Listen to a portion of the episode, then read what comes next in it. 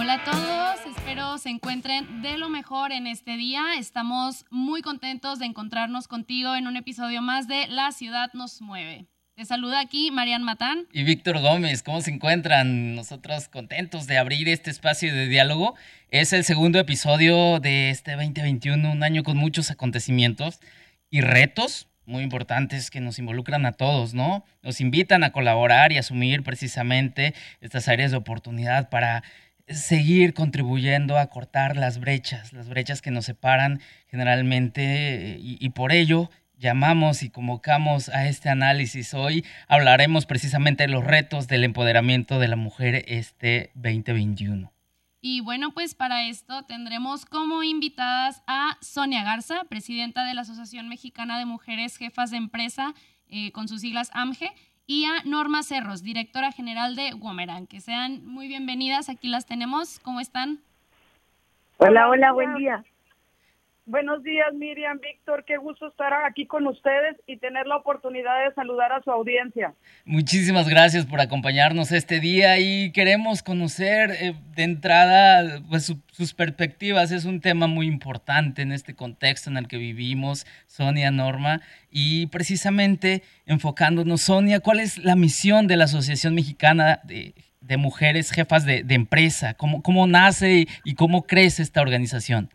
Sí, mira, te cuento, Víctor. La Asociación Mexicana de Mujeres Jefas de Empresa tiene 56 años de fundada y este, su origen fue precisamente por la situación en la que estaban las mujeres en esa época, donde pues no eran dueñas de empresa, por eso se llama jefas de empresa, no eran las dueñas de la empresa, sino eran las operadoras de las empresas de sus padres, de sus esposos o, de sus hijos, porque las mujeres no eran sujetas de crédito ni generaban confianza este, y mucho menos pensaban que sus negocios iban a sobrevivir. Se veían más que nada como un capricho y no como una necesidad de sacar adelante este, a la familia y o como crecimiento personal y precisamente pues la asociación que es la más antigua, más influyente en México de, mujeres empresarias, pues quiere ser un vínculo o más bien un vehículo para lograr potenciar el impacto de las mujeres empresarias y emprendedoras de México.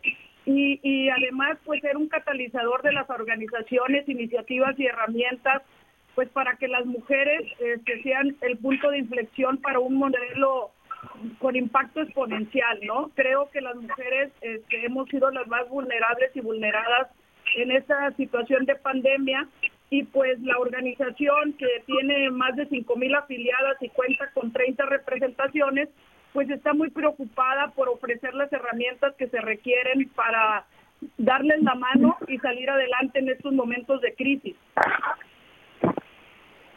E, es muy interesante y muy importante toda esta trayectoria y, esta semblanza que nos haces eh, de cara a, todos los retos que, han asumido, ¿no? Para acortar estas hechas, estas brechas de desigualdades y justo con esto también nos da pie para cuestionar un poco acerca de cómo, nace la iniciativa de Womeran, eh, Norma, cuál es el, papel y el desempeño en la tarea que se han dado para asumir estos retos. Gracias por el espacio. Pues fíjate que justo eh, yo soy abogada y antes de dedicarme a esto, trabajé en empresa y despacho durante 10 años y salí del país y tuve la oportunidad de trabajar y estudiar fuera del país. Y cuando yo regreso a México con un bebé de 7 meses y empiezo a buscar oportunidades pues para seguir desarrollándome, es, es como cuando me doy cuenta del el choque de la diferencia de la desigualdad que existe, oportunidades, eh, que si bien es cierto que ya existe, incluso aunque no tengas hijos, eh, para mí fue muchísimo más presente al momento de convertirme en mamá. Entonces yo buscaba oportunidades para poder vivir mi nuevo rol, pero también seguirme desarrollando y seguir creciendo, porque en ningún momento fue un, una idea de dejar de trabajar o de participar en el trabajo pagado. Y es donde me doy cuenta cómo eh, esta desigualdad que existe y decido pues hacer algo por cambiar la situación. Así se detona la creación de Wombran, que es una organización civil sin fin de lucro, en donde lo que hacemos es de apoyar a las mujeres para romper su propio techo de cristal en el sentido de desarrollar habilidades que les permitan conectar y ampliar, ampliar redes de apoyo, ampliar su rango de influencia y seguir creciendo. Y este, por otro lado, también trabajamos con organizaciones que ya creen en la equidad de género y que y que necesitan de la guía para para ver cómo hacerlo, ¿no? Principalmente abordando el tema de prejuicio inconsciente, enfocándonos en los prejuicios que tienen un impacto en las oportunidades de las mujeres en el trabajo, ¿no? Adicional a eso también traemos lo que llamamos sabiduría accionable para la sociedad en forma de foros y de programas que están abiertos al público, campañas como el Equal Pay Day México que justo tiene su siguiente edición, eh, la quinta edición el próximo mes de abril, del 5 al 9 de abril y que con esto tratamos de abordar los factores que tienen un impacto el que hoy por hoy las mujeres ganen en promedio 18.8% menos que los hombres, lo que significa que al año las mujeres tienen que trabajar casi 15 meses para ganar lo que un hombre gana por trabajar 12. Entonces, esto no solo tiene que ver con una discriminación, que es lo primero que se nos viene a la mente, pero también tiene que ver con una falta de acceso igualitario a posiciones de liderazgo, que son posiciones mejores pagadas,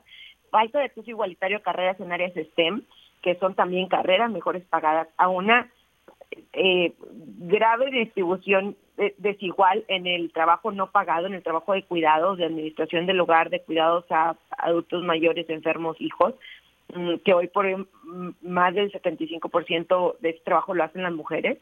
Este, y también sí, sí tiene que ver con una falta de creer en nosotras mismas, de aprender a negociar, aprender a pedir el valor de nuestro talento. Y creo que en esa parte es donde, donde principalmente nos enfocamos en los programas de Women. Son impactantes, Norma, las, las cifras que mencionas. Yo creo que eh, es, es, importante esto último también, de, de saber nuestro valor como mujeres. Y yo creo que por la parte, pues sería necesario visibilizar estas desigualdades de género, ya sea en el ámbito laboral, profesional o económico. Pero yo quisiera saber la perspectiva ya sea de, Sonia o de Norma, ¿por qué es tan necesario visibilizarlas?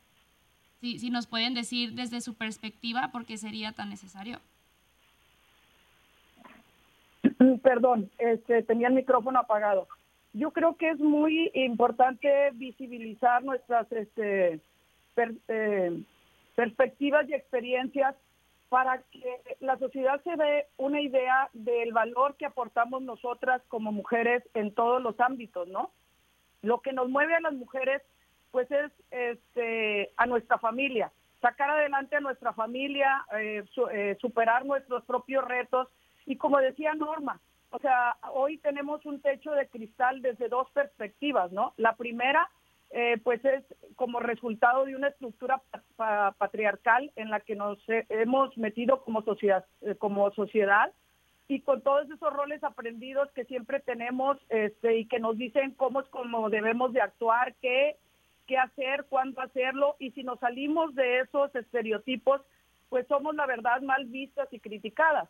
Y la segunda, como dice también Norma, es la parte este, que nosotras mismas nos ponemos los límites que tenemos miedo al éxito, al reconocimiento y por eso este, tenemos miedo de romperlo. Pero la verdad es que las mujeres eh, en, culturalmente se nos ha inculcado a sentirnos culpa, a sentirnos culpables si no ejercemos esos roles que la que la cultura nos ha eh, responsabilizado, ¿no? De, y, por eso precisamente tenemos miedo de pedir, accesos en el trabajo o tomar otras responsabilidades porque también, como dice Norma, pues nuestro día tiene 24 horas. Y si nosotras dedicamos eh, más de siete horas diarias al cuidado del hogar y de los hijos, y más en esta situación de pandemia, pues no podemos tomar otras responsabilidades en las que sabemos que no vamos a cumplir por las exigencias del tiempo. Ahora se nos ha venido encima también el home office y estar en casa con los hijos que están en la escuela, pues la verdad el trabajo no remunerado se nos viene encima y las responsabilidades han crecido. Y por eso es que comento que en estos momentos de pandemia, pues las mujeres hemos sido las más vulnerables y vulneradas. Y no hablemos de la violencia este, familiar, que aquí Nuevo León pues es el número uno en, en, en esa situación y que es totalmente lamentable. Entonces, pues la situación para las mujeres se ve muy, muy, muy difícil. Eh, la verdad es que, este, pues un 3 millones de mujeres salieron del campo laboral, 6.3 eh, millones de mujeres eh, laboran en la informalidad y 1.3 millones de mujeres perdieron los ingresos generados por sus negocios.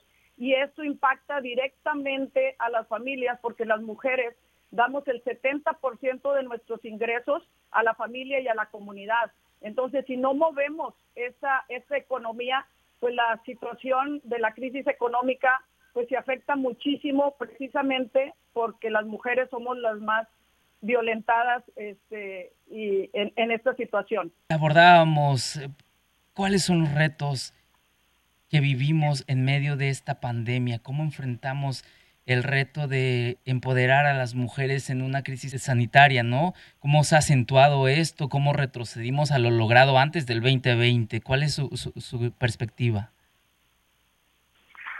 Gracias. Mira, yo creo que estamos en una situación sumamente grave de retroceder, como dices, los espacios ganados.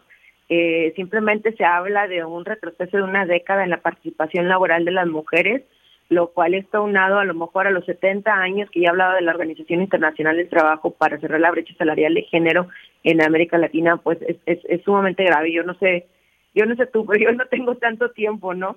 Entonces creo que en el caso de México la participación de las mujeres en el trabajo pagado disminuyó de un 45% antes de la pandemia a un 39% en el tercer trimestre del año pasado y ahorita ya subió un poquito al 42, pero aún así sigue siendo muy muy baja, ¿no? Entonces, creo que ahorita este las mujeres estamos a punto de soltar la toalla, una de cada tres mujeres con hijos, por como lo decía Sonia, por el aumento enorme que se ha visto en el trabajo no pagado, eh, al traernos el trabajo a la casa y al no haber escuelas principalmente, ¿no?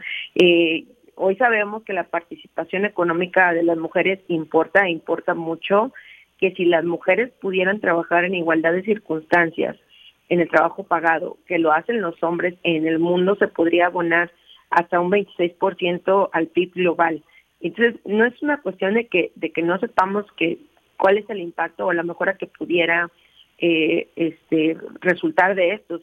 Entonces, ahorita se trata de cómo podemos ser muchísimo más serios e intencionales para abordar la gravedad del asunto, ¿no? La gravedad del tema. yo creo que aquí invitar a las organizaciones a que su agenda de desarrollo del talento de las mujeres y en particular a favor de la igualdad de género en el trabajo trascienda el 8 de marzo, ¿no? Que, que no estén tan preocupados por hacer algo para palomear, sino que cómo, cómo van a voltear a ver las circunstancias que están viviendo hoy las mujeres y atender precisamente eh, la desigualdad que existe hoy por hoy. En todas las organizaciones, yo creo que lo primero es que hay que quitarle la culpa, hay que quitarle la vergüenza, porque si partimos de la realidad que la estructura laboral se crea imagen y semejanza de los hombres, porque fueron los que salieron primero a la esfera de lo público, pues yo creo que aquí ahorita quitando la culpa decir, ok, así fue como fue en un inicio y poco a poco las mujeres hemos ido entrando a esta estructura laboral y no solo las mujeres, también otros grupos minoritarios que no caben en la estructura laboral a menos que se modifiquen a, para, para poder entrar. Entonces, yo creo que ahorita, este, y también hay muchos estudios que lo respaldan, las, las marcas, las empresas que van a trascender hacia el futuro son aquellas que puedan favorecer la diversidad y la inclusión. Entonces, aquí ya no es una cuestión del qué, es una cuestión del cómo y cuándo. Así es, considero que, mencionaste varias problemáticas dentro de las empresas, eh, pero a mí me gustaría saber qué es lo más urgente por atender para que todos juntas y juntos pues podamos generar ambientes para pues para un desarrollo pleno de las mujeres aquí en, en Nuevo León o en México en general. Sí, mm, mira, este, Marian, eh, ¿por qué las mujeres hemos sido las más afectadas en esta pandemia? Eh, sobre todo en la cuestión empresarial, que es lo que a mí me toca. Porque los sectores este, donde nos movemos las mujeres generalmente es en el de comercio y en el de servicio. Entonces, esos se han declarado eh, como no esenciales y fueron los primeros que se cerraron. Y, y la verdad, pues al perder eh, sus trabajos o, las, o las, los ingresos generados por las empresas, pues las mujeres pierden los derechos a, a los accesos de, salud y pues eso tiene un, un impacto muy importante en toda la familia. Hablábamos también pues de, los casos de violencia contra la mujer y los sesgos que existen sobre qué puestos o, no puestos debemos de ocupar y también el 70% de en la cuestión de salud, pues las mujeres constituyen el 70% del personal sanitario. Y pues esta situación este además de que las eh, posibilidades de ser trabajadoras sanitarias de primera línea, especialmente pues las enfermeras, parteras, la comunidad de, en los trabajos de salud, pues lo desarrollan las mujeres igual que todos los servicios de tintorería, lavandería, catering, y pues están más expuestos al virus y esto pues sí trae una repercusión en este en, en la salud. También pues este eh, el trabajo, como decíamos, el trabajo no remunerado y todas esas responsabilidades que pues afectan el sustento clave.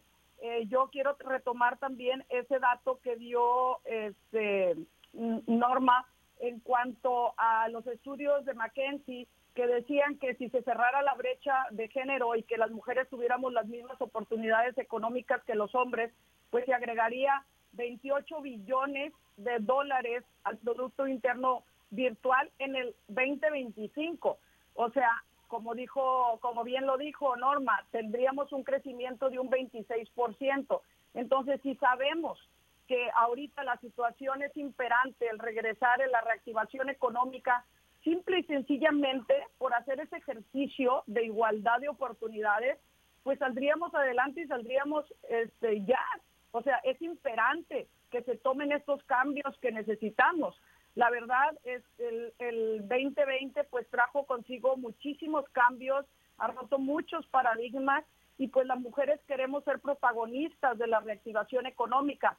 Y la verdad es que si conseguimos los apoyos y todo lo que se requieren de las empresas, de los horarios flexibles, de las nuevas masculinidades que compartan las responsabilidades, es, eh, pues sería muy importante que se hiciera, porque eso pues de, de alguna manera pues cerraría esa brecha que nos impide y sobre todo también, como dicen, reconociendo y privilegiando siempre al talento, que el talento no tiene género y solamente con esos ejercicios de igualdad y de equidad, este, pues sería muy interesante y sobre todo aceptar la diversidad en las empresas y en la sociedad, porque la toma de decisiones siempre se ve enriquecida con esa diversidad de pensamientos. Las mujeres vemos otras cosas que los hombres no, no ven y que podemos complementar sus puntos de vista, aunque nos llevan un largo camino recorrido, pues nosotras también tenemos nuestra visión y, nuestro, y tenemos nuestras habilidades que nos permiten salir adelante en todos nuestros emprendimientos. Completamente, Sonia, y justo mencionas algo que, que también dan en el punto y cerrar esta brecha es, es urgente hoy por hoy y, justo en la pandemia también llega la oportunidad, ¿no? De, innovar y, de seguir eh, abonando para que esto suceda. Norma, preguntarte desde tu experiencia, ¿cómo democratizar esta igualdad de género, ¿no? De pronto pareciera que es una confrontación constante eh, si no la comprendemos eh, por completo. Yo creo que parte del error en, y parte del avance tan lento que hemos tenido y pues ahora hablamos retroceso con la pandemia en el tema de igualdad de igualdad de género y en particular igualdad de género en el trabajo ha tenido que ver con el acercamiento que hemos tenido a él. Nos, nos hemos acercado a abordarlo como si fuera un problema exclusivo cuya solución fuera exclusiva de las mujeres. Es un problema que hemos querido resolver tratando de arreglar, entre comillas, a las mujeres. Yo creo que, que, que es un tema que corresponde a todo un sistema y de ahí la responsabilidad. Entonces yo creo que una forma de tratar de, de, de, más bien de ser, de ser más intencionales, como lo decía en la intervención pasada, es justamente eh, asumir la responsabilidad que a cada uno nos corresponde, ¿no? Empiezo por nosotras mismas. Sí es cierto, hay un gran trabajo que tenemos que hacer. No digo que sea culpa de nosotros, así es como si hemos sido educadas, el sistema nos ha enseñado que calladitas nos vemos más bonitas, que no debemos de presumir nuestros logros, que debemos esperar que alguien más venga y me reconozca, que no está bien pedir un aumento de sueldo, que no sabemos cómo negociar y hablar de dinero es tabú. Entonces, a romper todos estos paradigmas y estos y estas limitantes en, en nuestro desarrollo. Entonces, es hora de empezar a averiguar cuánto vale nuestro talento de las mujeres que participan en el trabajo pagado, y atreverte a pedir lo que vale, ¿no? Creértela, creer, saber que ese valor merece ser remunerado como corresponde.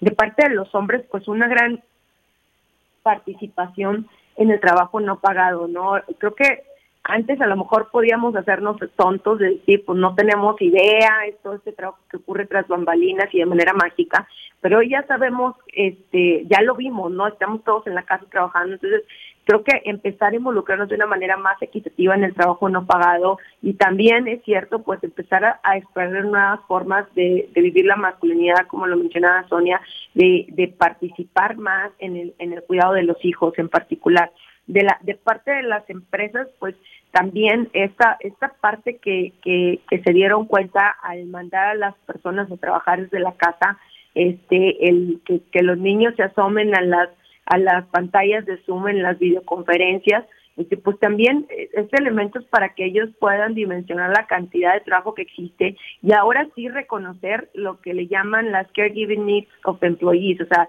las necesidades que tienen los empleados de cuidar de otras personas. ¿Cómo lo pueden hacer? Pues desde establecer licencias parentales en igualdad de circunstancias, desde eh, capacitarse en temas de prejuicio inconsciente y en particular de prejuicio de género.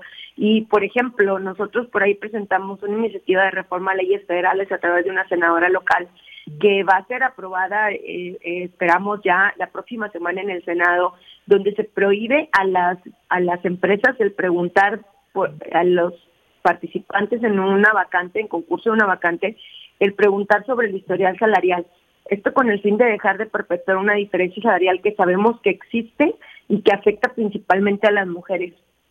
Entonces, eso en particular se puede hacer indistintamente de que se apruebe o no se apruebe esta reforma de ley, que sabemos que es muy probable que se apruebe la próxima semana. Y en el gobierno, pues también apoyar a licencias parentales en igualdad de circunstancias, el establecer guarderías eh, o igualdad de acceso a servicios de cuidados de calidad y particularmente el velar por, por porque se respete y sea efectiva la, igualdad salarial en México. Sumamente relevante esto que mencionas, eh, Norma, y, el tiempo se nos ha ido bastante rápido en, este diálogo tan enriquecedor con, con ustedes y no nos queremos ir sin antes, sin antes escuchar cuáles son las iniciativas que, que están en puerta para ustedes y en las que nuestros radioescuchas, nuestras radioescuchas se puedan involucrar y participar también. Sí, gracias, Víctor. Yo creo que es muy importante, este, como decía Norma, que se valore el trabajo que realizan las mujeres. Y la verdad, eh, tenemos una cifra aquí muy interesante de la OCDE donde dice que el 24% de las mujeres entre 25 y 34 años de edad tienen títulos de educación superior en comparación contra el 23% de los pares varones. ¿Qué significa esto? Que las mujeres estamos preparadas, que las mujeres tenemos más títulos universitarios y que las mujeres más que nunca en esta situación de, en la que nos encontramos queremos ser protagonistas, queremos que nos vean un, como un eh, potente motor de desarrollo y sobre todo que no nos victimicen, que ustedes y todos los medios hablen más de los logros que tenemos, de todo lo que eh, aportamos a la sociedad, a la comunidad y a la economía de México para empezar a cambiar esas mentalidades. sabemos que es realidad todo lo que se publica sobre la violencia y sobre los problemas de género que existen, pero creo que debemos de privilegiar sobre todo esas historias positivas que inspiran, donde hablen de los éxitos de las mujeres para ir cambiando esa mentalidad además de que debemos de hacer cumplir con la legislación existente respecto a los derechos humanos y que no se quede, y de las mujeres, y que no se quede solamente en el discurso, sino que se haga una realidad, que por ahí también hay mucho que hacer. También este, generar estrategias que promuevan este cambio cultural que nos urge, porque el problema de desigualdad no es un problema solo de las mujeres, es un problema de toda la sociedad y que los hombres inteligentes reconocen, porque si tú quieres mejorar las oportunidades de vida de tu familia, pues necesitan que los dos, tanto la, que la pareja, tanto el hombre como la, como la mujer, si hay, si es familia de hombre y de mujer, pues que generen las mismas, las mismas este, ganancias o el mismo sueldo haciendo el mismo trabajo, porque hasta en eso se ven afectadas las familias. Tenemos que romper todas las barreras de los roles de género, de las brechas salariales, como decía este Norma, eh, toda la, cuestión de acceso a la salud, a la educación, a la seguridad, porque es lamentable que una de cada cinco personas piense que es mejor este, que un hombre estudie una carrera universitaria a que una mujer. Y ese dato, pues es terrible. Es el acceso a, los puestos de toma de decisiones, también necesitamos trabajar en eso, generar condiciones para emprender, porque las empresas son el motor de la economía del país y las mujeres ahora pues hemos sido las más afectadas por estas pandemias y si hemos cerrado nuestras empresas, pues se va a ver reflejada en la economía de todo el país. Necesitamos esas historias de mujeres valientes para sembrar esperanza en los jóvenes y en las niñas y que vean que sí existe una posibilidad, que sí puede haber una movilidad social y sobre todo pues promover nuevos liderazgos de mujeres en todas las comunidades, porque sabemos que son este pues las que más participan, que si hay asociaciones civiles, la mayoría están lideradas o fueron fundadas por mujeres. Entonces a las mujeres nos preocupa nuestra familia, nuestra comunidad, nuestro México. Así es, este, yo creo que desde la perspectiva de, ustedes como iniciativas, em, ¿qué, programas tienen para, para, desarrollar este empoderamiento de la mujer, así como mencionaba Norma del Equal Pay Day, o qué otras nos pueden mencionar, tanto de AMGE como de Womerang? Gracias. Me gustaría aprovechar la oportunidad precisamente para hacerle la invitación a participar en el Equal Pay de México, que es un foro que hemos venido haciendo desde hace cinco años.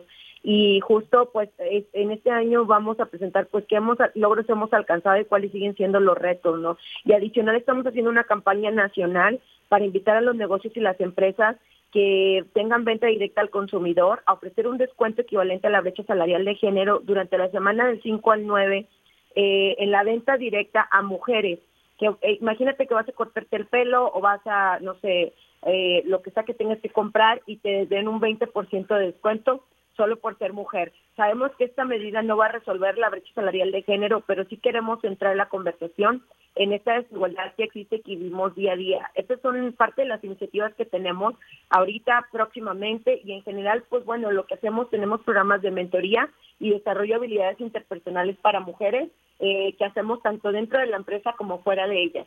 El próximo programa de mentoría fuera de la empresa empieza en abril y justamente tenemos ahorita hasta el 30 de marzo para que puedan aplicar a este programa. Y muchas gracias por la oportunidad, encantada de estar con ustedes. Gracias, Norma Sonia. Algunas iniciativas en puerta donde las mujeres puedan sumarse a empoderar, a encontrar estos espacios. Sí, definitivamente. Mira, nosotras viendo la necesidad que existe, este, imperante en las mujeres de seguirse capacitando o seguir viendo cómo salen adelante con sus emprendimientos, creamos la Academia AMGE, que en colaboración con Google Developers y con Lady Multitask a nivel, a nivel nacional, la eh, eh, iniciamos eh, operaciones el ahora este pasado jueves 4 de marzo eh, y va a durar ocho meses. Es totalmente gratuito, abierto a todas las mujeres empresarias, emprendedoras o aquellas mujeres que tienen alguna idea, que perdieron sus empresas o sus empleos y que necesitan generar economía para sus familias aquellas mujeres que este pues que necesitan eh, eh, mayores ingresos estamos respondiendo a ese llamado y creamos esta academia AMGE que va a ser este 16 talleres quincenales que durarán, como te digo, ocho meses y constarán de tres niveles, del básico, del intermedio y del avanzado. Esto para poder responder al nivel en que se encuentren los emprendimientos de todas las mujeres. El primero que se llevó, te digo, este pasado jueves, pues fue eh, de alguna manera de, de inspiración para que las mujeres creamos en nosotras mismas y podamos precisamente este, promocionarnos la autopromoción a veces eh, no la sabemos manejar eh, porque no nos han educado para, para reconocernos, pero ese curso eh, que dimos ayer, el jueves, perdón, empezó con eso, luego siguen los micronegocios para estas emprendedoras que tienen negocios pequeños y que no tienen presencia en línea. El curso intermedio será cómo migrar tu negocio a hacerlo digital y el curso avanzado será acelera tu negocio. Hablaremos de marketing digital, de cómo hacer tu, tu sitio web.